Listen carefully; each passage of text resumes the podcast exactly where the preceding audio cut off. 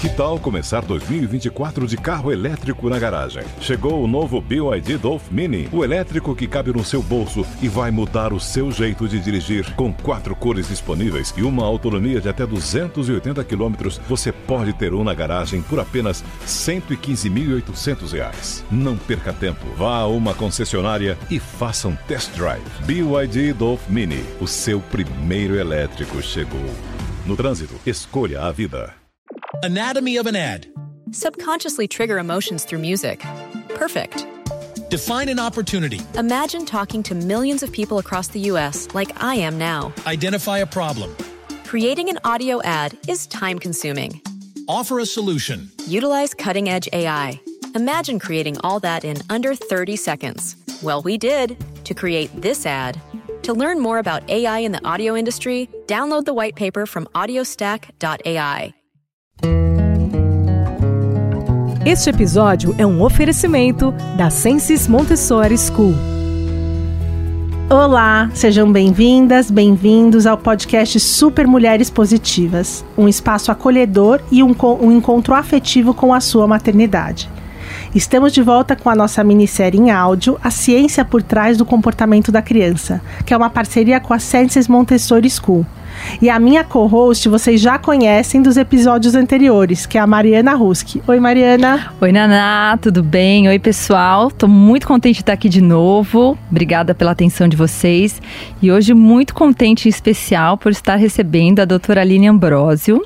Doutora Aline é ginecologista, terapeuta sexual e ela conduz a escola de paz que aborda muitos aspectos muito relevantes da maternidade, da paternidade, do relacionamento familiar e do desenvolvimento do ser humano. Doutora Aline, seja bem-vinda ah, muito obrigada. Eu estou muito feliz de estar aqui. A gente já está nessa parceria há três anos, né, isso Mari? Mesmo, isso obrigada, mesmo. Naná, também. Estou muito feliz e honrada de estar aqui no podcast com vocês. E Obrigada. sempre bom estar difundindo né, informação a respeito de criação de filhos. Né? Exatamente, exata. Vamos aprofundar um pouquinho aí. Temos muito assunto e vai ser um prazer Sejam bem-vindos. E antes da gente entrar de cabeça no episódio de hoje, que é o adulto preparado, já vou explicar por quê e o que, que, quer dizer o adulto preparado. Eu quero convidar quem não escutou os episódios anteriores dessa nossa série, estão voltem duas casinhas, né? Nós temos dois episódios já lançados na plataforma, em todas as plataformas tocadores de podcast. O nosso primeiro episódio dessa série foi sobre o impacto na, na primeira infância de telas, chupetas e mamadeiras com a Mariana Ruski.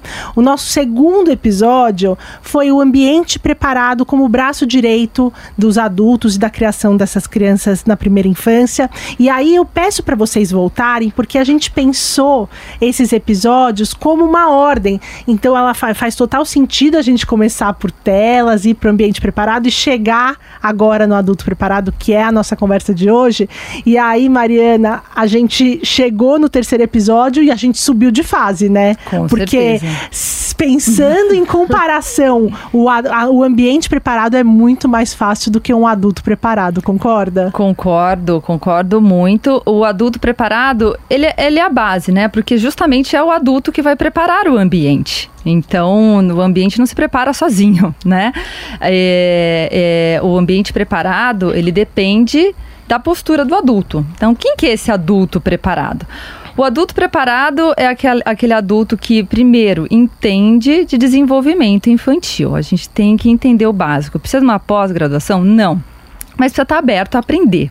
Tá? Entende o básico das fases de desenvolvimento da criança, dos processos de aprendizagem e, acima de tudo, pessoal, que o adulto é um grande modelo, né? É um modelo de tudo. É um modelo de interesse, né? Zezinho, vai ler o livro. E você não abre um livro na tua casa? Não vai funcionar. É, competências, habilidades, né? Então, o esporte que você se interessa, é, enfim, todos os seus interesses estão modelando e principalmente algo que a gente às vezes. É, como é que eu posso dizer? Varre para debaixo do tapete. Hum. Mas a gente é modelo de comportamento e conduta. sempre. Muitas vezes a gente para para observar nossos filhos. Nossa, por que, que ele faz isso, né? Esse comportamento. Quando a gente para para olhar no espelho, surpresa.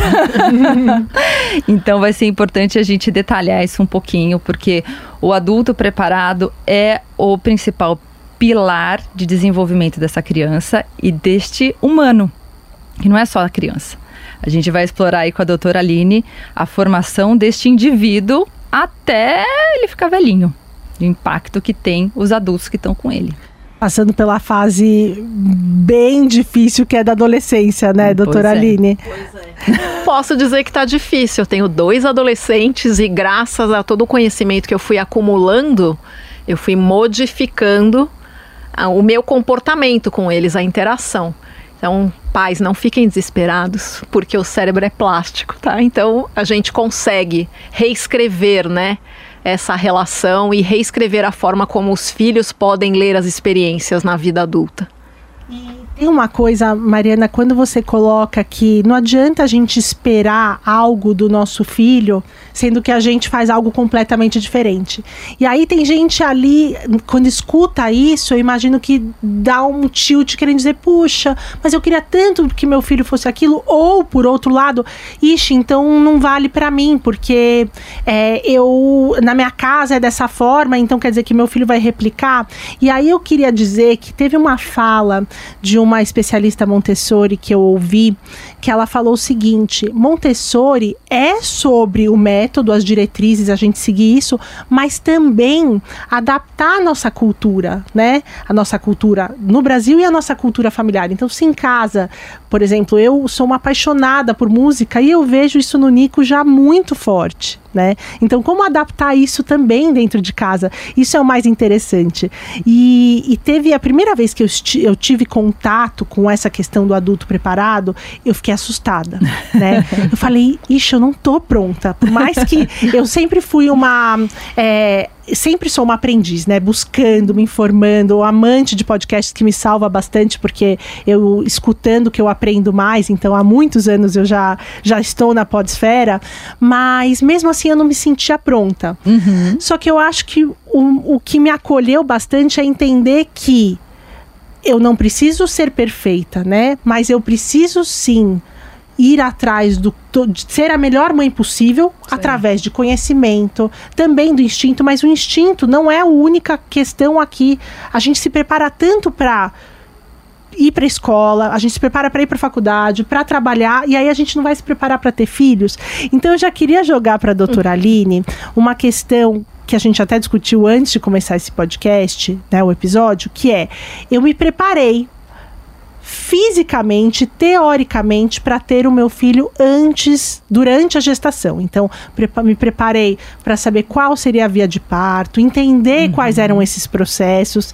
E aí eu, é, eu já levei um puxão de orelha, tá bom, mas é muito além disso uhum. essa preparação. Então vamos começar do começo. é isso aí. Antes do bebezinho entrar na barriga, e aí quando a gente já está nesse processo realmente de gestação, quais são as. onde, aonde a gente tem que se preparar? Então eu vou começar um pouquinho antes disso, para as pessoas entenderem de que lugar que eu estou falando isso, né? Quando eu fiz a formação em sexualidade, eu senti uma enorme necessidade de entender um pouco mais o psiquismo, porque o médico, por mais que ele atenda a gente, ele entende de corpo de gente e não de psiquismo, do emocional de gente. Uhum. E o médico ele também é formado para fazer tudo na força. Então não se mistura com o paciente para você aguentar o plantão de 36 horas. Uhum. Você não pode chorar com o paciente. E quando eu fui estudar sexualidade, eu senti que fazia uma ressonância com a minha espiritualidade. Porque eu também entrei na medicina e me senti frustrada nessa formação. Né? Então eu fui para o Sete Sapiente, estudei dois anos de Freud, um ano de Winnicott e acabei me tornando psicodramatista. Fui para a escola do professor Vitor Dias e aí que ela conversa muito com a escola montessoriana, uhum. né, nos uhum. princípios, em como a gente faz essa moldagem. E no primeiro ano da formação, numa aula sobre a inveja do órgão masculino, eu comecei a chorar na aula. Eu já tinha um filho de 6, um filho de 10 anos, ou seja, isso tem 10 anos. E eu chorava na aula e a professora olhava para mim e falava: Aline, você tá bem? Eu falava: Eu não estou, mas eu não farei terapia em grupo. A senhora pode continuar a sua aula. e eu me, eu me fui jogada para uma cena. Olha como o cérebro é interessante. Eu fui jogada para uma cena da década de 70, que é quando eu nasci aonde a sociedade era extremamente machista e meu pai chamou meu irmão, um ano e meio mais velho, para mostrar o órgão genital dele para os amigos que estavam tomando um aperitivo na sala. E falou: oh, mostra aqui o, o documento para os amigos do papai. Meu irmão mostrou o documento e eu, na sequência, com três anos e meio, entrei no meio da roda e abaixei a minha calça. E meu pai se desconcertou, falou: sai, sai, sai, sai. O que, que eu senti? Que o meu não vale, o meu não é bom, né? E aí eu precisava construir um órgão tão forte quanto o do meu irmão, que construiu a minha personalidade, que eu tenho uma força masculina gigantesca. Uhum. né? E isso é só para dar a introdução do quanto as mensagens nas relações com os pais, com os nossos objetos de poder, que são os pais, os nossos cuidadores, já escrevem como o meu psiquismo vai ler as experiências ao longo da vida. Né? Então a aula do Freud ali da inveja do órgão masculino, para mim foi horrível. Caí da escada, rompi o ligamento do pé, foi um horror. A professora falava: "Gente, Aline, tudo bem? Ó, não vai falar que Freud explica, que eu vou ficar muito chateada", né? Então a escola de paz ela nasceu exatamente dessa minha ineficiência de filha e ineficiência de mãe. Porque a beleza de ser mãe está entre a gente conseguir transitar em não ser rígida demais, uhum. não ser autoritária, mas ser a autoridade. O que é isso? O exemplo, é isso que você está dizendo. A uhum. gente é a base do filho. Então, eu, eu transitar entre a rigidez extrema e a vamos dizer, a superproteção extrema, que também não cria filhos potentes para a vida. Uhum porque a gente precisa saber lidar com as adversidades, a gente precisa saber lidar com os nãos que a gente vai ouvir, seus objetos de atração, sejam eles relacionais na vida de relacionamento ou profissionais, nem sempre você vai atingir, mesmo você sendo competente para aquilo. Então a gente precisa aprender a criando musculatura para a vida. E você não consegue dar nada além daquilo que você já adquiriu internamente. Então, na linha da análise psicodramática, a gente diz que pais eficientes têm que gerar climas afetivos eficientes. E que são os climas facilitadores do desenvolvimento emocional e que aí são basicamente três coisas. Primeiro, eu preciso fazer terapia, eu preciso ter autoconhecimento, porque se eu não conseguir sustentar o desconforto do meu filho, quando ele se desarranja emocionalmente, e eu me desarranjo junto, caio no chão junto, ou começo a gritar junto com ele, isso é uma confusão enorme para a criança. Ela fala: Bom, não estou segura aqui né? Essa é a primeira coisa que a gente chama de continência, né, continência né, Mariana? Que conversa mesmo. muito com o que vocês falam na escola montessoriana. A segunda coisa é não é, é ser um, um, pai que não julga, que uhum. eu consigo olhar aquela pessoa que é de uma geração diferente, né, que vai ter posicionamentos diferentes. Por exemplo, na adolescência, eu me lembro que meu mais velho, com 14 anos, uma vez eu comentei algo na hora do almoço e ele fez aquela famosa bufada, né? Aí eu olhei para ele e fiz: Oi? Você tá bufando na cara da pessoa que deu a vida a você. Eu não sou sua amiga da escola. Eu sou a sua mãe. Somos de geração, gerações diferentes. Então, coloca seu ponto de vista. Eu estou aberta para ouvir. Como ele percebeu que eu não teria julgamento, que eu estava aberta para ouvir, essa foi a primeira e a única intervenção que eu precisei fazer. E hoje ele é um rapaz de 20 anos que consegue conversar comigo diversos assuntos. E, a, e só desse, nesse exemplo que você deu, você colocou você demonstrou que você espera respeito, né? Então você, você colocou isso na mesa e ao mesmo tempo essa outra questão do não julgar, estar Exatamente. aberta. Então você teve duas posições aí em uma só tacada. É. Porque o adolescente ele vai ter a necessidade de ir se distanciando do pai e da mãe ou das pessoas, os adultos de objeto principal, né, de admiração, porque ele vai da dependência completa da criança para a independência supostamente completa na vida adulta. Uhum.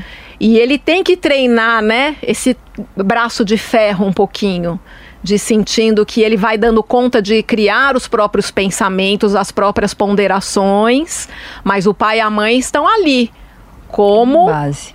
Base, né? Com a fortaleza que eu posso voltar e que eu tenho a capacidade de discutir, fazer os brainstorms que eu preciso ali para ir adquirindo cada vez mais autoconfiança e autonomia. Né?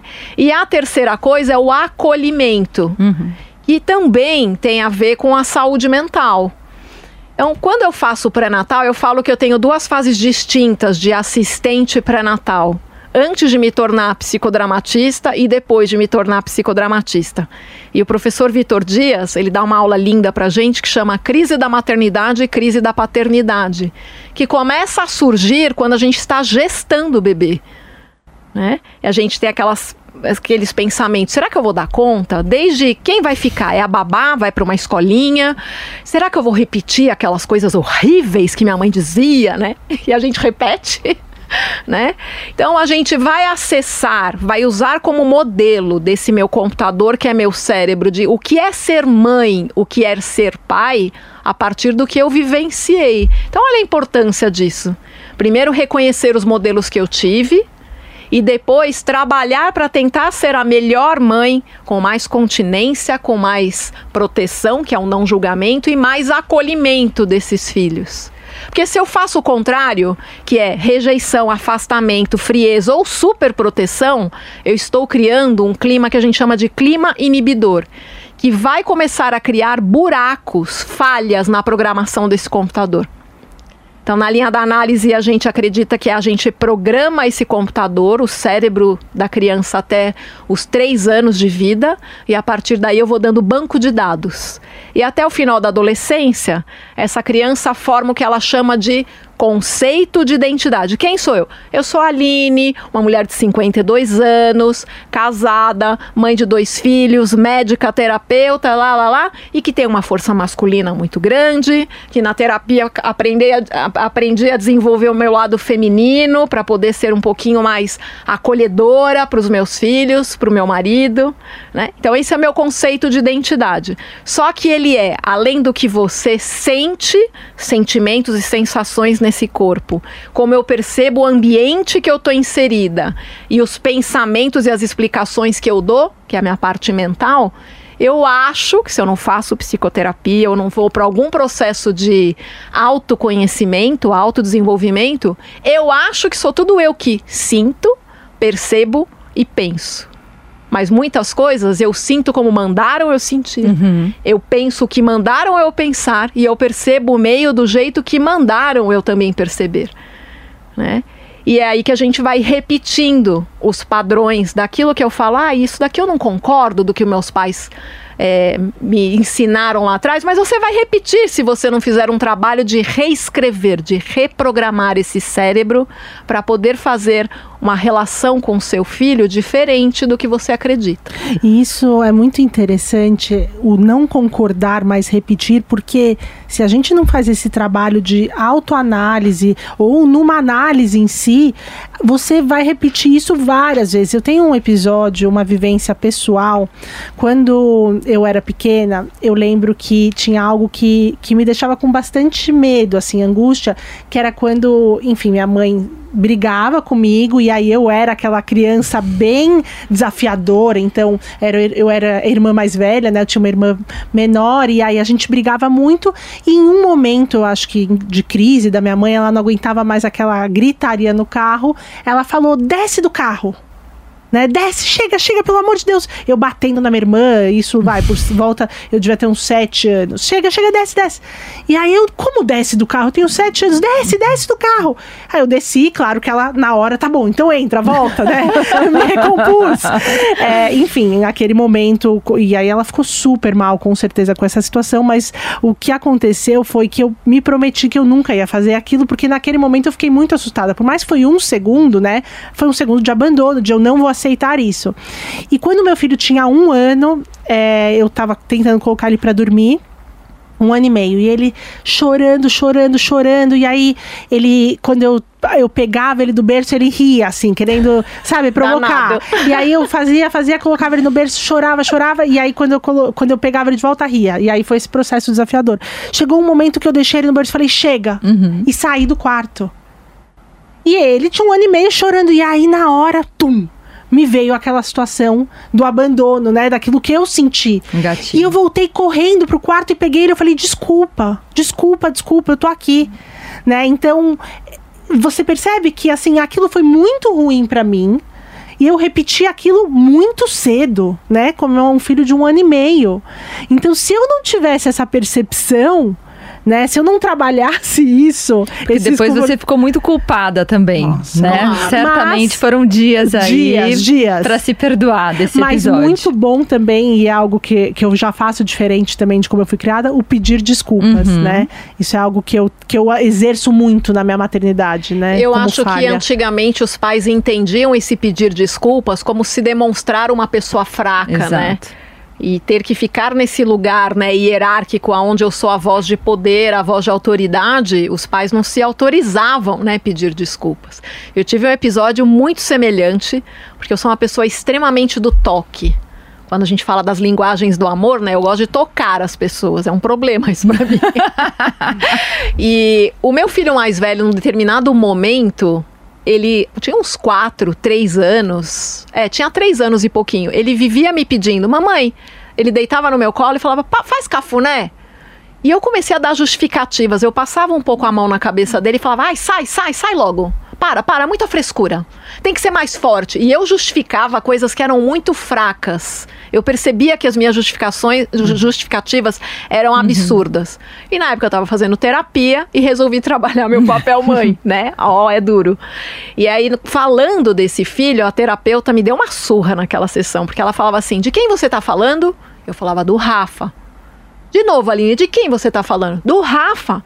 Mas, Aline, de quem você está falando? Eu dei um grito, eu fiz, do Rafa, poxa vida! aí ela fez, então, é o Rafa, não é você. E aí me caiu uma ficha, você tem às vezes umas catarses, né, que eu me lembrei da minha infância. E aquele movimento do meu filho vir me pedir afeto, eu não conseguia dar porque ele me jogou na minha criança. Porque minha mãe era uma pessoa mais dura, uhum. mais fria é, fisicamente né? Então eu deitava no colo dela, basicamente quando eu ficava doente. E aí ele me jogou na dor da minha criança. Aí eu pude fazer as pazes com isso na terapia e poder acolher o meu filho. Então, olha como é importante né, esse processo. E, e aí que a gente fala que o cérebro é um computador. Ele vai para aquela informação que ele conhece. O que é uma criança deitada no seu colo? Tá errado, sai logo. Né? Ele foi acessar essa informação, mas como não fazia mais é, ressonância com o que eu acreditava, falar, mas por que meu sentimento está diferente do que eu acredito? Porque está a informação lá gravada uhum. nesse computador, então a gente precisa reprogramar.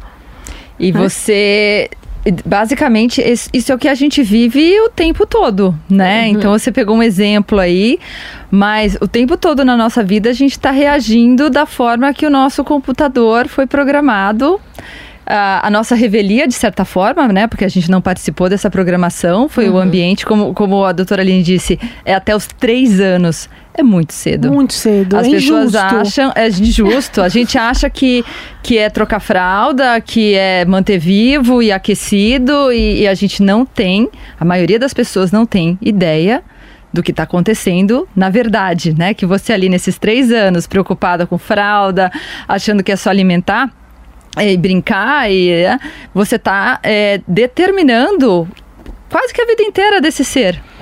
Como, como essa criatura vai se relacionar com, os, com seus netos, né? Como essa criatura vai se relacionar com, no seu casamento, com seus amigos, no seu trabalho e, acima de tudo, consigo mesmo. Eu acho que esse exemplo da doutora Aline mostra muito a questão da autoconfiança e a questão da autoestima que estava impresso ali naquele momento. E que foi programado nela num momento que nem ela e talvez nem a mãe dela imaginassem que aquilo estava acontecendo. E que ela só conseguiu reescrever porque ela teve essa iniciativa de me conhecer e de perseguir isso, por mais doloroso que seja, porque é um processo doloroso. Nossa, como E é? pessoas é? diferentes vão encontrar dores diferentes. Uhum. Agora, tem muita gente, talvez a maioria das pessoas, passa a vida inteira sem passar por isso, sem, sem essa cura e daí esses traumas geracionais, né, doutora Aline, eles vão se comunicando e se comunicando e se comunicando. E Mariana, falando um pouquinho agora do cuidador, do papel da escola, principalmente da escola na primeira infância, porque vocês recebem é, crianças, né, muito cedo, bebês de 6, 7, 8 meses, esses cuidadores adultos preparados, ali, e ali um pouco mais fácil, né, porque não tem esse vínculo é, afetivo nesse sentido, mas também muito responsável pelo, por, por desenvolver essas crianças ao longo, durante esse período que elas estão sob responsabilidade desses cuidadores. Como funciona esse adulto preparado nesse sentido? Relacionando ele ao ambiente, ao desenvolvimento motor da linguagem. É, é, tudo que, enfim, o, o, adulto em sala de aula ele tem que ter essa noção clara de ser um modelo. Isso tem que estar tá ressonando o tempo todo. A criança, é, até os seis anos e também até os três em particular, você não está preocupado em transmitir conteúdo, né? Você está preocupado principalmente em desenvolver essas competências, a parte emocional, ser um modelo. Então, desde, assim, um exemplo bem bobo, que quando a gente toma água na escola, a gente pega o copinho com as duas mãos. Sempre porque a gente sempre, especialmente a sala baby, os pequenininhos, a gente orienta que eles peguem com as duas mãos. Não adianta eu falar assim, ah. Zezinho, ó, as duas mãos, porque é o copinho de vidro, claro, um copinho reforçado, e eu tô tomando com uma mão só. Né? Então, assim, eu, às vezes, eu tô sozinha na escola, num domingo à tarde, eu tô tomando água com as duas mãos. É, a parte de graça e cortesia, que é muito forte em Montessori também. Então, quando eu estou conversando, eu posso estar eu a doutora Aline ali e as crianças próximas a mim. Eu sempre tenho que estar, eu tenho que estar consciente que as crianças estão ali vendo eu me relacionar com a minha parceira de sala. Então, doutora Aline, por favor, poderia, não sei o quê, obrigado, né? A gente tem que se comunicar e se relacionar com as nossas parceiras de sala modelando como é que a gente espera que essas crianças desenvolvam esse tipo de competência. Então, com educação, é, com proatividade, com iniciativa, né? Parte de linguagem, conversar muito com as crianças. E tem alguns momentos. Desde pequenininho. Desde troca de fralda. Gente, eu sempre falo pro pessoal que vai visitar a escola troca de fralda é um momento dourado. Eu tive dois, eram 300 fraldas por dia. Ao mesmo eu tempo. Sei, eu sei que não é fácil tanta fralda, mas para o cérebro é um momento de intimidade, é um momento de toque e é um momento de repetição de processo. Então, é, quando você troca uma fralda e você fala para a criança o que você está fazendo e o porquê que você está fazendo, por menor que essa criança seja, ela já começa a associar palavras, a associar o processo, entender qual é a finalidade daquilo e estabelecer vínculos de confiança com você que está tocando ela nessa situação de vulnerabilidade né? Então, são momentos que, para criança muito pequena, para os bebês, às vezes são repetitivos e são mecânicos, mas que, para nós, adultos, mas que na verdade são momentos dourados para estabelecer esse modelo e essa relação da criança, que depois ela vai continuar replicando pela vida dela.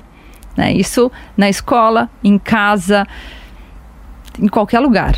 Sabe que você falando sobre isso, né, sobre essa cortesia, sobre como se comunicar com outros adultos e outras crianças diante da sua criança, eu ficava pensando muito quando chegaria o momento que o meu filho pediria desculpas por si só, uhum. né? Porque hoje é bateu no amiguinho, pede desculpa, desculpa. bateu na mamãe, pede desculpa, falou alto, enfim. E foi muito recente. O meu filho tá com dois anos e meio.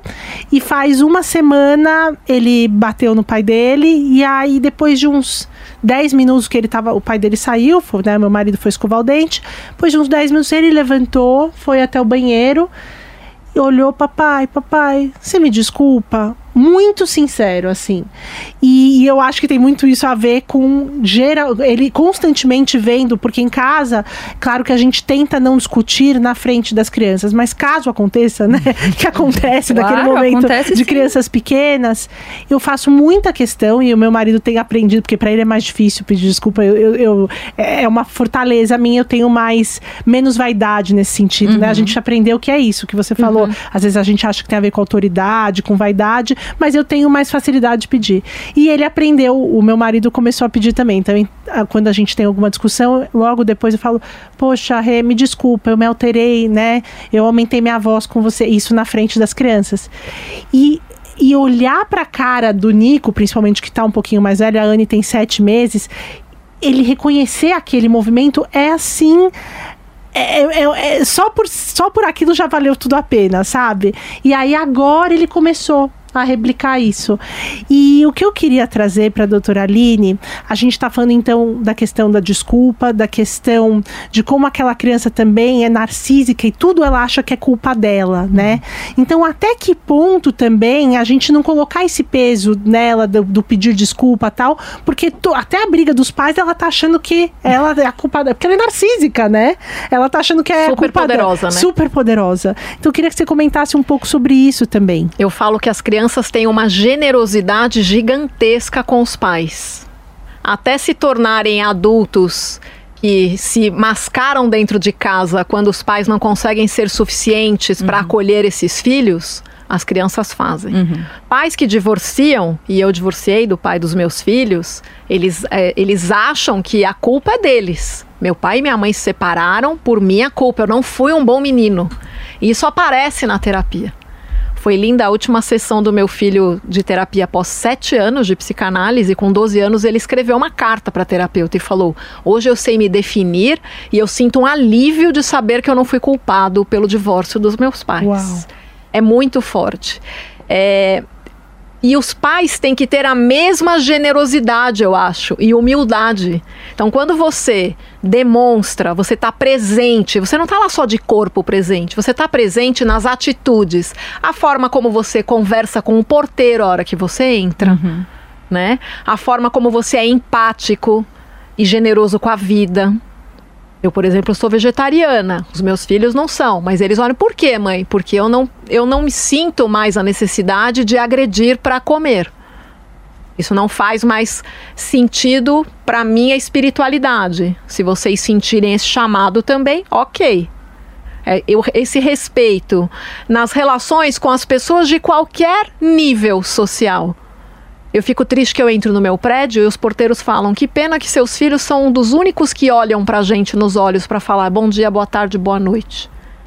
E uma vez o meu filho, o menor, que esse que tem 16 anos, quando ele era pequenininho, essa generosidade da gente mostrar as relações humanas, que o importante é o ser, né? E a gente perdeu muito isso, ainda mais com a pandemia. Ele uma vez me ligou, falou: "Mãe, vem me buscar da casa do meu amigo que eu não quero mais ficar aqui". Ele era pequeno. Por quê? Porque o meu amigo maltrata a babá. E eu expliquei pra ele que além de ser feio, ele tinha uns 6, 7 anos. É burrice, ele falou. Porque ela que cuida da sua comida, ela que veste você. Imagina a energia ruim que vem na sua comida, ele dizia, né? Então, é, as crianças elas se sentem super poderosas e ao mesmo tempo que elas acham que elas são responsáveis por tudo, pelo conforto e desconforto dos pais que elas têm esse poder, é, elas também precisam ser castradas. A gente usa esse termo de uma maneira com muitas reticências. Hum. Que é isso? Para cada faixa etária, a criança precisa ir ouvindo os nãos. Hum. A gente não vai deixar um bebê de um ano chorando no berço. Aquele nananenê a gente não faz mais, porque é muito abandono, como você disse. Eu tentei fazer. Eu me lembro que eu chorei um monte. sim. Depois que eu ouvi do meu professor Vitor Dias, perguntei o que o senhor acha disso. Isso é abandono. A criança sente que ela está vulnerável. E ela para de chorar porque, Porque ela, deprime. Isso. Ela não para Se porque ela aprendeu. né? Ela, condiciona. Porque ela não pode mais contar com aqueles cuidadores, né? Isso Exato. é A uma criança crueldade. deprime. Exato. Então, eu vejo uma importância gigantesca, e ainda mais nos dias atuais, dos pais estarem nos momentos delicados, esses momentos de ouro. Eu falo para as pessoas com a correria do dia a dia, a gente tem tantos papéis. A mulher hoje tem que ser linda, porque ainda tem o Instagram que você tem que estar maravilhosa, com o cabelo perfeito, o corpo perfeito. Uma semana depois de pós-parto, você tem que entrar na roupa 36, 38. É uma loucura. O parto tem que ser o natural, sem anestesia, e você não pode gritar, e você tem que sair linda nas fotos, senão você não é uma boa mãe. Então, as expectativas, as performances hoje em dia já são pais extremamente ansiosos e estressados. E o que, que eles têm para entregar para os filhos? Eles estão estressados e ansiosos. Então você está trocando fralda dentro, segurando aqui o celular, trocando fralda, brigando com o chefe. Ou falando da encomenda do pão de açúcar que não chegou na sua casa. né? A gente precisa estar presente, momento presente, porque isso traz é, malefícios para a saúde mental da gente como indivíduo e nas relações. E o seu filho vai começar a prestar atenção que se relacionar a isso. Uhum. E lá na frente, seus filhos veem você trocando afeto com seu marido? Seus filhos veem você respeitando o toque numa região íntima deles quando você está limpando ali após a, as necessidades dele? Né? O seu filho está lá, você é, é, permitindo ele comer sozinho ou ele tá, você está ali dando comida na boquinha dele para não fazer sujeira para acabar mais rápido a hora do almoço? Né? Para ele criando a potência. Olha, eu dei conta. Ah, você joga lá um, um tablet para a criança ficar quieta, robotizada no tablet. A gente já sabe, vocês devem ter dito uhum. isso no podcast, que libera neurotransmissor igual ao uso de drogas. Viram zumbis, Num né? cérebro imaturo, é, isso é deletério, faz mal para a criança, né? E a criança perde de novo o poder do ócio criativo, né? A criança, quando ela senta no tapete, ela senta e ela olha para o pai e para a mãe.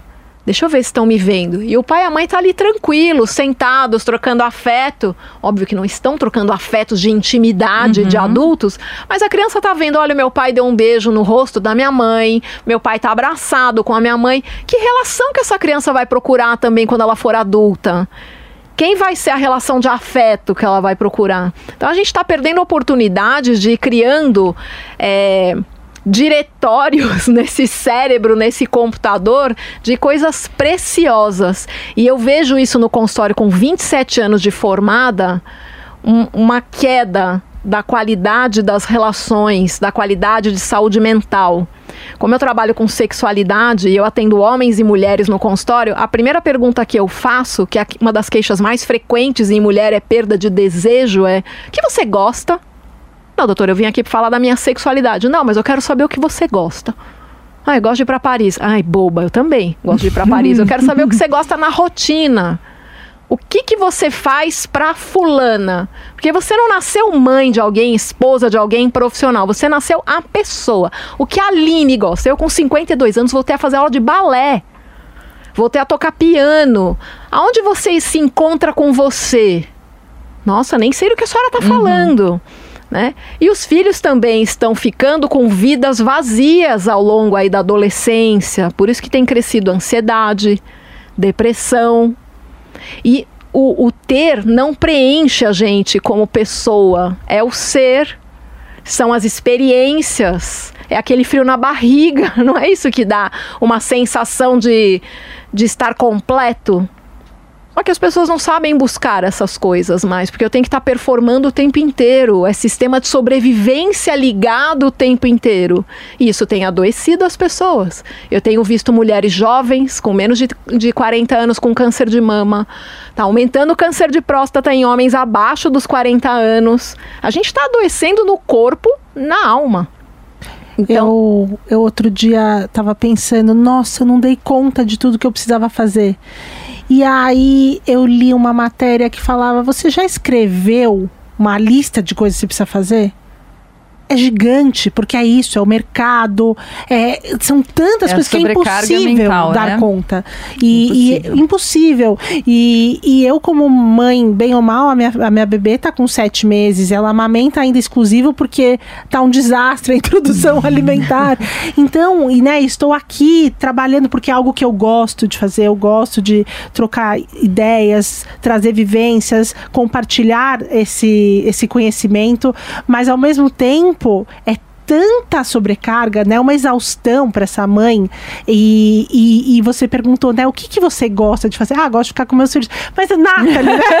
O que, que você mais gosta? Ah, eu gosto, mas bem ou mal eu gosto de fazer isso, mas é meu trabalho, né? E a Nathalie, aquela Nathalie antes de ter os filhos, antes de começar a gravar, o que, que ela gostava? E é, é, é para todas as mães que estão nos ouvindo uhum. ressoarem, decantarem essa pergunta. Mas daí vem a pergunta, né? Como é que a gente fecha essa conta, doutora Aline? Porque a... realmente a gente gosta de trabalhar é, e, e, eu acho que um dos, um dos pontos mais delicados aí é que a questão da educação dos filhos e da relação com os filhos é uma questão é, de extrema importância, acho que todo mundo reconhece isso, mas às vezes não está no quadradinho da maior urgência, né? Porque o filho não está lá te cobrando. Esse tipo de postura. O trabalho tá te cobrando. É, Preciso entregar semanalmente. Exatamente. A academia tá te cobrando. Isso. A manicure tá te cobrando. É verdade. É, um monte de coisa tá te cobrando e a criança tá lá nesse papel, de certa forma, passivo. Ou você se conscientiza e você tem essa. É, é, dá esse passo. Ou realmente ele é atropelado pelo resto da maré. Então, como é que a gente faz, doutora Aline, para fechar essa verdade, conta, para achar essa- o ponto? A conta chega depois. Chega. Né? Porque se você não faz um bom trabalho para programar o cérebro dos filhos, e eu brinco com as minhas gestantes, eu falo, os filhos saem da barriga e sobem para a cabeça da gente, né? Então, Nossa. a gente precisa assumir essa responsabilidade. Eu sempre trabalhei muito também, mas eu como sou autônoma, eu trabalho por conta. Eu, por exemplo, terça-feira é meu dia de estar com eles. Hoje eu vou no balé chinês com eles. Eu vou promover uma atividade. Aí eu saio um dia na semana para jantar com um, para jantar com outro, ouvir as demandas, ouvir as angústias. Eu faço questão de levar meu filho mais velho para mais novo para a escola, porque o mais velho já vai de carro, né? Então Chega lá, a gente vai chegar lá. Chega lá, Naná. a gente- antes que eu. a gente vai criando oportunidades nos detalhes. Tem uma pós na, na Cetros, que eu sou coordenadora junto com a Carolina Ambrogini, e a gente forma terapeutas sexuais. Eu faço questão de dar aula de mindfulness para os alunos. E é o detalhe do. Você tá escovando o dente já pensando na conta? Que dia é hoje? Tá na hora de pagar o, a- sim. a- a- o imposto? Na hora que você tá tomando banho, você tá prestando atenção no toque da sua pele? Você tá passando a- o shampoo e sentindo o couro cabeludo ou você tá fazendo tudo no automático? Então, quando você tá sentado com o seu filho na hora do jantar, ou você chama lá para bater um papo antes de dormir, ou você vai meditar com o seu filho antes de dormir, né? Vai, cria um evangelho no lar, eu não sei qual é a sua crença, né? Hoje eu não tenho uma religião, mas fazer evangelho no lar é um momento que você chama para conversa. E quando você tá ali, você já tá dizendo: "Eu me importo. Eu estou com vocês". Né? Então é, é nos pequenos detalhes e você vai vendo o reflexo disso. Outro dia levando meu filho para a escola, o caçula, ele olhou e falou: Mãe, olha que lindo, abriu a flor ali naquela árvore. Eu fiz yes, deu certo, né? Sim. Porque presta atenção nos detalhes. Outro dia eu saí aqui do 9 de julho de uma cirurgia, auge da, no alto da Paulista, aquele trânsito para descer Augusta, para ir até o Morumbi. Em vez de olhar o trânsito, eu olhei o horizonte. E é isso que eu ensino para os meus filhos. Onde está a beleza das coisas? Não, não, não precisa ser caro para você fazer alguma coisa que traz um significado mais espiritual, mais sutil. Vai com seu filho pro parque, senta na praça, deita na grama. Sim. À noite eu tenho, antes de dormir, é, o pai dele, o pai do Nico faz o processo do banho nos dois, né? E aí depois eles vêm pra minha cama pra gente fazer uma rezinha com Deus também. Só uma conversa, né? Então a ideia é falar o que aconteceu no dia e geralmente agradecer. E aí no final pedir, ah, cuide de mim, cuide da minha mãe e tal. E aí agora, depois de uns seis meses que a gente tá fazendo isso, o Nico já vai sozinho falando o que aconteceu no dia. E aí você vê o que marcou, que é muito diferente do que marcou pra mim. Então é um momento de perceber o que, que foi muito legal pra ele. E quando ele coloca o, ah, Deus, por favor, cuide da mamãe, cuide sempre, né? Mamãe, papai, Nani e a Elinha, que é a cachorra, estão sempre. Mas aí ele vai incluindo as pessoas que estão cada vez que são importantes pra ele naquele momento, né? Então, durante uma semana, se ele tá mais próximo da minha mãe, cuida da vovó. Aí ele encontrou um tio, cuida do tio-tio. E aí você vai percebendo que uma criança tão pequena Uhum, já tem é, o, o- já, já sabe o que ele gosta mais no dia, então quando ele fala hoje foi legal o pulo que eu dei na piscina, né?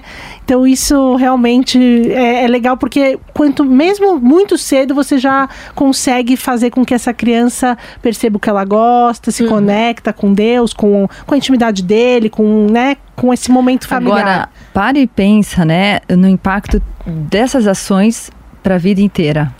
Dele e de quem vem depois dele. Porque hoje a gente sabe que um dos principais é, aspectos, né, que- tradutores de felicidade, as pessoas mais felizes, digamos assim, são mais felizes. Por quê? Né? O que, que deu certo na vida dessa pessoa?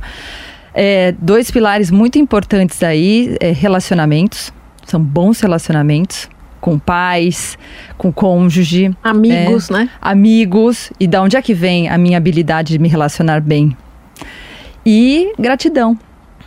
De onde é que vem a gratidão? Né? É, eu lembro uma palestra que a gente deu na escola e uma pergunta que veio de uma mãe, da Débora, inclusive, uma, uma mãe que trabalhou um tempo com a gente, e que foi uma pergunta que me marcou muito, inclusive marcou muito quem estava lá, outras pessoas também, porque foi uma pergunta a princípio tão simples, mas que era tão profunda. E a pergunta foi: como é que eu ensino gratidão aos meus filhos? Né? Porque ela sentia que eu faço, faço, faço, e daí a cara feia, né? Então você corre, você faz a comida orgânica, põe na cama na hora, paga a escola, se mata de trabalhar, mas daí a criança parece que não reconhece tudo isso que você faz por ela. E, e eu acho que a resposta foi muito bonita, porque mais uma vez, você ensina gratidão sendo grato. E expressando isso. Olha que bonita a flor. Uhum. Olha que bonito o horizonte versus, nossa, que trânsito do... E a gente tendo essa atitude, é, de certa forma exacerbada, clara, né? Não é só pensar, nossa, que lindo horizonte, mas falar, olha, que, que bonito o horizonte. Que eu, eu lembro uma vez que eu estava no carro com meus filhos e tinha um carroceiro fechando a rua. Né, sabe aquelas pessoas que carregam a carroça? Uhum. E daí, daí um, um, deles falou assim: Nossa, ele está parando a rua inteira carregando a. Daí eu falei: Filho, ele está carregando uma carroça e a gente está aqui sentado no ar-condicionado do carro. Você já parou para pensar nisso? Que sorte que a gente tem?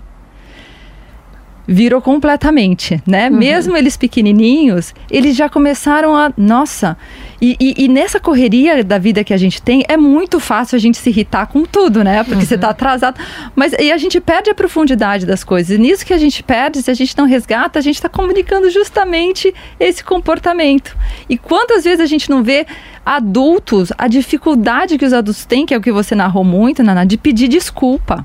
E como é libertador a gente saber pedir desculpa, a gente conseguir reconhecer um erro, a gente conseguir reconhecer quando a gente está estressado e como é que eu manejo isso. E além da, da, da gente estar tá melhorando a qualidade com a criança, a gente está ensinando esses recursos para eles também. Então, gente, essa, essa, esse processo de cura, que eu acho que a doutora Aline aborda muito lindamente nos canais dela, você ensina não só o bom relacionamento à criança, mas você ensina ela a eventualmente se curar também. E a importância que isso tem. Porque a gente não sabe o que, que a vida vai trazer, né? Para os uhum. nossos filhos. Tem coisas que estão na nossa mão, outras que não. Mas você já deu recurso para que ele saiba o que fazer com isso. Né? E com quem contar. Que é aqui os, os pilar, dentro dos pilares, o acolhimento. Tão importante. Eu tive um episódio muito bonito que esse meu filho caçula, acho que tá, estava com 7 para 8 anos, e no, no colégio deles, é um colégio grande, que, eles, que ele estuda ainda, e tinha aquela fila de embarque e desembarque. Eu estacionei o carro e tinha faixa de pedestre. Só que aí a hora que a gente passou na faixa de pedestre, tinha um carro bem, bem carrão assim, uhum. em cima da faixa. E aí eu peguei e dei um totó assim no vidro do, do motorista, né, o vidrinho blindado do cidadão. Eu falei, por favor, né, o senhor avança. Ele fez assim, passa por trás. Aí o, o meu filho fez assim: que bonito que o senhor está ensinando para os seus filhos que a vida vai sempre dar licença para eles. Mas não é verdade. Ele estava literalmente imitando o que ele tinha me ouvido falar. Será que seus filhos vão ser os presidentes das empresas também? Eu fiquei olhando e falei, gente, até Nossa. que tá dando certo essa minha uhum. mudança aqui como mãe, né? Então, é, é, os filhos, eles copiam, é neurônio espelho, tudo eles usam. E essa generosidade da gente mostrar que erra, teve uma passagem que foi muito divertida também para mim, porque eu sempre fui aquela pessoa performática, certinha, e meus filhos tinham um momento que eles achavam que eles não poderiam errar, porque minha mãe e meu pai são perfeitos, né? Exato. Aquela idealização. E eu lá no, no, na, no meio do divórcio, aquela loucura, você tentando driblar aquele monte de pratinho, né? Sendo acrobata. Aí eu vi, é, um amigo me chamou para uma cirurgia com um mês e meio de antecedência e eu não anotei na época. Hum. Eu moro no Morumbi, a cirurgia era sete da noite de uma segunda-feira aqui no 9 de julho. Esse amigo me liga às sete da noite fala: E aí, amiga, onde você tá? Eu fiz, ai, onde era para eu estar? Aí ele fez, você tá de brincadeira, né? Eu falei, não, eu tô aqui no Morumbi. E aí o meu filho menor, ele olhava para mim e falava assim, você errou? Uau, que bom! aí eu, erra. Aí eu fiz, errei, filho. Mas como assim você errou? Você nunca erra. Não, a gente erra sim. E tá tudo bem errar. E ele fez assim. Ai, que alívio, sabe assim? Sim, ele tipo, percebeu que ele posso, pode. né? Minha mãe erra, eu também posso errar. Então a gente precisa também ser generoso, é essa flexibilidade que a gente precisa ter, né? Desse reconhecimento de dizer, eu sou humano, eu erro também, tá tudo bem você errar. Até porque as escolas são todas por, por performance, né? Exato. Nota, nota, nota. Você não tirar seis para cima, você não passa de ano, é, né? o objetivo e não o processo. Exatamente. E doutora Aline, em relação a, a justamente esse ponto, o erro, né? E que eu entendo que você passou por esse processo de, de entender a, a parte psicológica, você já era mãe e você mudou muito a sua maternidade e confiando muito aí também na questão da plasticidade do cérebro. Como é que isso funciona? Qual que é o impacto disso? Porque às vezes a gente tem esse medo de, nossa, é, eu não sabia essas coisas, eu errei muito aqui. Agora eu sou uma pessoa diferente, eu, eu, eu estou caminhando aí. É, será que dá tempo? É só na repetição. Você precisa ir repetindo e repetindo. A experiência é igual fazer terapia. Tá. Até o cérebro ir percebendo de forma diferente a mesma experiência. Tá. Tipo, eu olho o copo meio vazio ou eu olho o copo meio cheio? Eu me lembro quando eu estava no processo do entendimento de tudo isso, no meio do divórcio, foi um monte de coisa junto, né? Uhum. Não foi fácil. Eu estava com os dois tomando um café da manhã, o meu pequeno gesticulando. Esse pequeno era o da pá virada, né? Como vocês percebem. Ele mexendo, mexendo, mexendo os braços e eu falava, Rica, você vai derrubar o copo, você vai derrubar o copo. Aí ele, pimba, derrubou o copo. A reação dele já foi um, sabe, de se hum. encolher. Hum. E aí eu fiz, calma, foi só um leite na toalha, nada além disso, pensando comigo, né? Me forçando também a minha mudança de comportamento. Não é um processo fácil. E aí ele olhou e fez assim: Você não vai brigar? Eu fiz, uh, -uh. E eu comendo pão, assim, né? Descendo seco aquele pão com requeijão. Aí o mais velho olha para mim e fala: Como assim? Você sempre grita quando a gente faz coisa errada. E aí a generosidade fala: Eu sei, mas tá errado. A mamãe entendeu que o jeito de ser mãe é ser dura, quase um general. Mas isso não vai construir vocês fortes, e sim mais frágeis, vai construir vocês sem poder validar o que vocês sentem, ter sempre que submeter à vontade dos outros, sempre olhar o que, que o meio espera de mim e não o que, que eu quero de verdade também. Né? Então tá errado. A mamãe também tá fazendo terapia como vocês, eu vou errar ainda algumas vezes, já vou pedir desculpa. E toda vez que eu errar, eu vou pedir desculpa para vocês.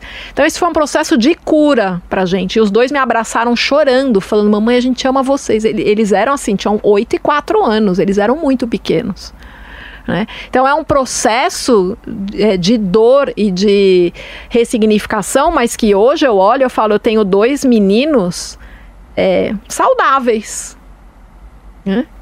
Semana retrasada, o meu mais novo falou assim: Mãe, eu gostei tanto de ir para esse currículo internacional, que bom que eu tive coragem, você me incentivou a fazer a tentativa e que se não, não fosse o melhor para mim, que eu poderia voltar atrás, que eu poderia errar na escolha. Né? E hoje eu estou me sentindo realmente me apropriando de quem eu sou. Eu falei, nossa, nossa. né? Maravilhoso isso né? Que é autoconhecimento, é, né? E articulação, sim. e verbalização, e autoconfiança. Que pacote. Porque é o clima. Mesmo. Então, apesar de eu ter dado um clima de muita rigidez no passado, eu consegui ir mudando isso ao longo do tempo. É possível reescrever, só que a gente tem que ter persistência. E muitas vezes tem, a gente precisa de ajuda. Não dá para fazer Sem isso sozinho, dúvida. porque a gente também é gente. Sem dúvida. Dói. Sem dúvida. Né? A maternidade, ela tem sido um convite para eu me tornar uma, não só uma mãe melhor todo dia, mas uma pessoa melhor, né? Uhum. Você comentou sobre, a Mariana comentou sobre o carroceiro que estava passando. Tem um livro que foi apresentado na Flipinha do ano passado, em 2020, Os Invisíveis. E eu uhum. fui para Paraty e comprei pro meu filho. É do Tino Freitas. Eu não sei se ele é desse ano, né? Mas ele foi reapresentado, talvez, porque eu acho que ele é um pouco mais antigo. E Os Invisíveis são essa, né, esse, essas pessoas invisíveis nas ruas que os adultos não enxergam mais, mas as crianças estão vendo. Uhum. E aí é, tem me convidado também diariamente, sempre porque isso, infelizmente, em São Paulo, você, para todo lugar que você vai, você tem algum encontro com uma pessoa numa situação de rua. Uhum. E aí, como eu lido com isso com o meu filho, né? Então, um dia a gente estava tomando um açaí, um menino entrou e às vezes você tá no celular e fala: Não, não, agora não. Agora, quando eu tô com o meu filho e eu quero que ele perceba isso como: Olha, isso é grave, né? Essa situação de uma criança não ter, não, ter uma insegurança alimentar é muito Exatamente. grave. Então, o que, que eu posso fazer neste momento? Né, para uma criança tão pequena que está me vendo, olha, eu vou te comprar um açaí, é, mas essa situação depois, né, eu explico, olha, ele estava com fome, a mamãe deu, e aí eu acho que conforme ele vai crescendo, essa conversa vai ganhando mais musculatura, né, para eles entenderem também sobre desigualdade social, sobre todas essas questões que a gente está abordando em relação à generosidade. E, pode comentar. Isso eu, eu tive a oportunidade de vivenciar isso, porque como eu moro no Morumbi, eu tô ali do lado da favela Paraisópolis, né? E eu me lembro de uma oportunidade que meus filhos viram aquelas crianças chegando no farol e todo mundo fechando os vidros. E eu não fechei o vidro correndo, né? Porque eu sou a louca da física quântica, então eu falo, tá tudo bem, estou protegida e tá tudo certo. e aí os meus filhos falaram, mãe, por que essas crianças estão tão sujas? Então eu mostrei, olha lá, Paraisópolis. Eu fui até perto da favela ali e mostrei para eles. São crianças que às vezes ficam trancadas em casa sem um adulto, porque os pais precisam sair para trabalhar, ou às vezes os pais abandonam. É uma situação vulnerável. E isso dá um reflexo que vai muito além do que a gente tem capacidade. Porque eu me lembro que no aniversário de sete anos do meu filho, ele, eu falei, Rica, o que, que você quer de aniversário? Porque eu só dava presente mesmo nessas datas: dia da criança, aniversário, Natal. E aí ele vira para mim e fala: Mãe, eu vou pensar. Deu sete dias, três dias para aniversário. No dia anterior ao aniversário, e aí, Rica, o que você quer de aniversário?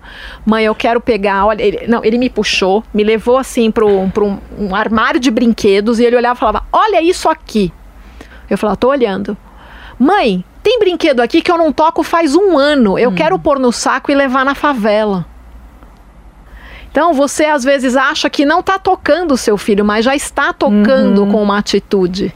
Sem dúvida. Né? Às vezes a gente sai de restaurante e deixa na rua a comida para um morador de rua, eles já percebem. E numa passagem a gente estava em Portugal. Eu estava com meu atual marido, a gente estava em Porto e tem aquele recuo da entrada da igreja. A gente entrou, foi olhar a igreja, demoramos umas duas horas vendo as obras de arte e tinha um cara mal vestido, só com uma camiseta, era inverno, furada, a calça toda furada, ele se tremia. Duas horas depois a gente saiu, aquele homem ainda estava lá na porta da igreja. E aí o meu marido, eh, que olhou aquela situação, ele tirou o casaco, tirou as três blusas de lã que ele estava vestindo e começou a vestir aquele homem. Começamos a chorar, nós três. E aí o meu filho pequeno falou: Mãe, eu já entendi verdadeiramente porque você não segue nenhuma religião. Por que ninguém deu um prato de sopa quente para esse moço? Ele tá com muito frio. Então essas atitudes vão construindo essa possibilidade dos filhos olharem para fora da sua zona de conforto. É, é- é sempre no espelho, é sempre no Sempre. exemplo.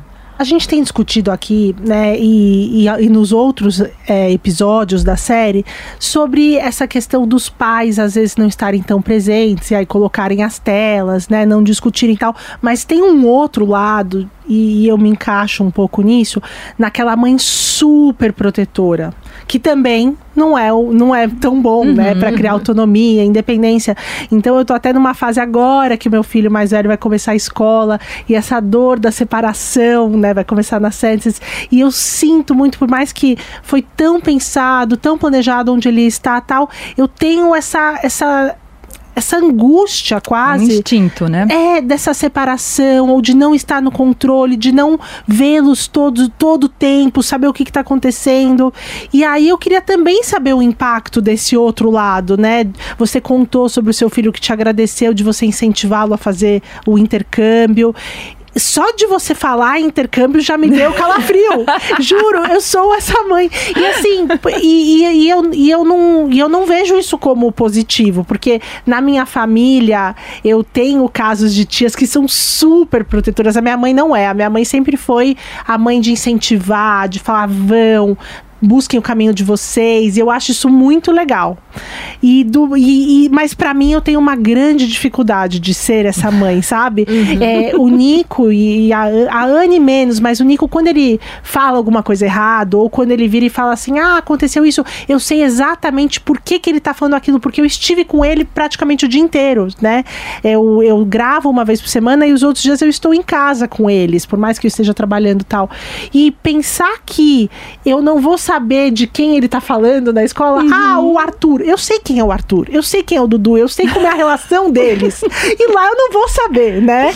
E isso já me já tá tirando meu sono. Mas, então eu queria saber também, um, né, como lidar com isso? Eu trabalho isso na terapia, mas quais são os impactos disso também nas crianças? É, é igual você não deixar a criança ter o ócio criativo, porque você dá a mensagem para ela que ela não tem capacidade de fazer nada sem você ali na supervisão. Mas então, mesmo muito, muito pequeno? Mesmo muito pequeno. Mesmo porque eu Na... fico com essa desculpa, sabe? Sei. Ah, mas é um bebê. Mas é. você sabe que é, não, não, se culpe. Eu acho que é importante nessa hora você se entender, né? Então, é, se a gente parar para pensar nas nossas origens como espécie, uma mulher tinha dez filhos, né? Não, não, faz tanto tempo. É, essa coisa de você ter um, dois filhos é relativamente recente. Então, e a gente morava como espécie humana, digamos assim, e a gente vivia em condições de muito mais risco do que a gente vive hoje. Né? Então, crianças, você tinha muitos filhos e era realmente muito difícil vingar, entre aspas, né? Porque não existia remédio como tem hoje. Então, muita criança morria. É, eram situações. Tô falando como espécie mesmo, tá, uhum, tá, gente? O pessoal lá na caverna. Então, a gente vem munido de recursos super protetores para um cenário que era muito diferente do que a gente tem hoje, em, em risco para a criança e para muito mais crianças do que a gente tem hoje. Então hoje a gente tem menos filhos que já estão muito mais protegidos e seguros pelo próprio ambiente que a gente vive, na cidade, etc. Mas a gente continua com esse arsenal protetor que vem carregado dentro do nosso DNA. E a gente direciona isso para aqueles um, dois, no máximo três filhos. Então, é uma coisa que a gente tem, esse instinto de proteção, porque existia sim esse grande risco, só que hoje ele está muito superestimado para as condições e, e, muito focado em poucas crianças, né? Então, é muito fácil a gente perder a mão. Total. E acabar é, privando eles de experiências importantes que eles têm que atravessar para se autorregular, para desenvolver autoconfiança, para desenvolver autoestima. Percebi que quem superou aquele desafio fui eu, não foi a mamãe que superou para mim, e que eu consegui atravessar esse desconforto e desenvolver as minhas ferramentas, mesmo que a criança não entenda isso de forma tão consciente e elaborada como eu estou falando aqui, eles se sentem se desenvolvendo, eles sentem que eles estão vencendo obstáculos, né? Agora eu já me vi sozinho, agora eu já desenrolei um conflito aqui sozinho, agora eu já consegui tal coisa sozinho. E isso vai construindo você para o mundo, porque por mais que você queira, você não vai estar junto sempre, né? E o maior presente que uma mãe pode dar para um filho é prepará-lo para o mundo real. Essa potência que a doutora Aline fala, é, essa autoconfiança. E daí, gente, eu queria muito que tivesse a pílula mágica que você dá na boquinha da criança, mas o caminho é tortuoso mesmo e passa por desconforto mesmo. É, e é, é um ato até de amor, eu acho. Você se controlar nesse instinto muito forte que a gente tem sim, então não se culpe, não se sinta mal, isso não é só você, mas é importante você sinta, é, entenda a importância de você também tirá-lo das suas asas para que ele possa experimentar esse mundo, né? Cada vez mais por si, porque no final ele vai se tornar esse adulto. E ele quer se tornar esse adulto, né? E sem essa potência, né, dele ver que ele dá conta, uhum. eu adoro dar exemplos que eu acho que enriquece, né? O, o meu caçula teve uma hidrocefalia e uma hidrocefalia rara, e ele ficou por muito tempo com a cabecinha desproporcionalmente maior que o corpo. E aí, com 7, 8 anos, ele sofreu o famoso bullying na escola. Então ele chegou em casa falando: Mãe, eu tô sofrendo, vai lá na escola resolver meu problema. Eu falo: Não posso, filho. Ele: Por quê? Porque eu estaria te ensinando uma mentira. Eu não sou eterna e você já consegue se defender. Não sei o jeito que você vai fazer isso. Pode ser gritando, porque você já conversou. Se for para descer uma mãozinha lá e depois a mamãe vai se entender, algum jeito você tem que dar até você chegar. E aí eu dei o exemplo de quando eu dançava balé. Para eu aprender a virar três piruetas, eu tinha que dar muita força e cair, aí eu dava menos e só virava duas, até que você aprende a virar três, terminar lindamente, né? Aquela, aquele passo. Na vida é assim, às vezes a gente tem que dar mais força, dar um pouco menos, até você entrar no equilíbrio. Bom, ele chegou na escola, o menino começou, e aí, cabeça de caixa d'água, tela de cinema e tal. Ele vira pro menino e fala assim: Deixa eu te explicar porque a minha cabeça é grande assim. Eu não pertenço a esse planeta. Eu estou infiltrado e eu vim para dominar a sua raça medíocre. E se você não parar de me encher, eu vou desintegrar você com meu olhar de raio laser. E ele chegou em casa, o menino ficou morrendo de medo e tal. Ele chegou em casa e falou: Mãe, você acha que eu exagerei? Eu segurei o riso, eu fiz, eu não teria feito melhor. e ele se apropriou de que, olha, eu dou conta de me defender. Entender como funciona o cérebro a cada faixa etária vai também dando segurança para nós pais irmos soltando essa corda, para a criança ir se dando conta de, olha, eu aguento, né? Eu sobrevivi a essa pancada e tá tudo bem, levanto e vou embora. Ah, não consegui aquele emprego e tá tudo bem, eu vou para um outro. Talvez esse daqui não, não esteja na melhor possibilidade aí para minha vida. Ah, levei o fora ali daquela uhum. parceria, mas daqui a pouco eu vou encontrar alguém que vai se afinar comigo, sabe? Então, se a gente fica o tempo inteiro tapando também as feridas, a super proteção, você atrofia o seu filho dessa possibilidade. Né? Não, você contando esse caso, o Nico ele teve um acidente que teve uma avulsão do dentinho da uhum. frente aos dois anos, que vai acompanhá-lo até os seis, né? Onde uhum. aí sim caem todos e tal. E aí eu fico já pensando, né? E coisas que nem aconteceram, mas já pensando no bullying do dente. E você contando isso, poxa, ele se virou, né? É. Primeiro que eu acho que crianças menores nem ligam para isso, né? Dois, três, quatro anos. Quem pergunta pergunta pro Nico do dentinho são, são os adultos ou crianças maiores. Os pequenos brincam igual. Mas sobre realmente ele tá pronto para enfrentar, porque esse vai ser um dos uhum. milhares de desafios que ele Muitos. vai ter na vida. Enfim, é, eu queria agradecer a presença da doutora Aline no nosso podcast Sem aqui, né, dúvida. né, Maria? Nossa, eu que agradeço. Sempre é um prazer. Foi uma, foi uma ótima escolha para fazer parte dessa nossa série. Sempre. E eu recomendo muito vocês seguirem, se você quiser passar passar as suas redes, doutora Aline, porque a doutora Aline tem um conteúdo que eu acho que é muito pertinente, não só dentro do assunto que a gente comentou hoje, mas um conteúdo muito geral. E muito obrigada, doutora Aline. Imagina, eu que agradeço. O Instagram é DRA, né? Abreviatura de doutora, ponto Aline Ambrosio. Então, eu acho que vontade. tem muito conteúdo bacana, é, até para, enfim, como eu disse, outros assuntos aí relacionados a desenvolvimento humano, relacionamentos. E eu agradeço muito quem nos ouviu até aqui. Torço de coração para que esse conteúdo tenha sido relevante, seguramente é, e que alguma coisa aí tenha te tocado para eh, você melhorar. Eu acho que todo mundo tem espaço para ser mais feliz, para melhorar, para se desenvolver. Lembrando que esse movimento que você faz hoje pode impactar a sua família por gerações. Pode não, vai, certamente vai. E o legal é que esse tema, o adulto preparado, ouvir o podcast até aqui já é uma das formas de se Sem preparar, dúvida, né? Com certeza. Entre outras tantas transformatos de, de conhecimento e de autoconhecimento. Bom, vocês já sabem que esses episódios estamos lançando da, minissérie, da minissérie em parceria com a Ciências serão vão para o ar toda primeira segunda-feira do mês. Então, ainda temos alguns meses aí, alguns certo. episódios com muita informação. Obrigada, Mariana. Obrigada a Aline, que está aqui conosco também. Alice. Alice. a doutora Aline e Alice, que está aqui no bastidor fazendo fotos, recortes também para contribuir para as redes sociais. E fiquem ligados que daqui uma semana temos um novo episódio de Super Mulheres Positivas no ar. Obrigada. Obrigada. Obrigada. Super Mulheres Positivas. O encontro com a sua maternidade. Com Naná Feller. Anatomy of an ad. Subconsciously trigger emotions through music. Perfect.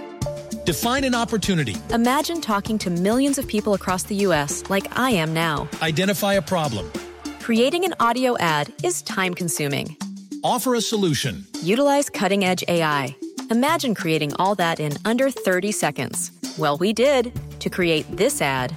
To learn more about AI in the audio industry, download the white paper from audiostack.ai.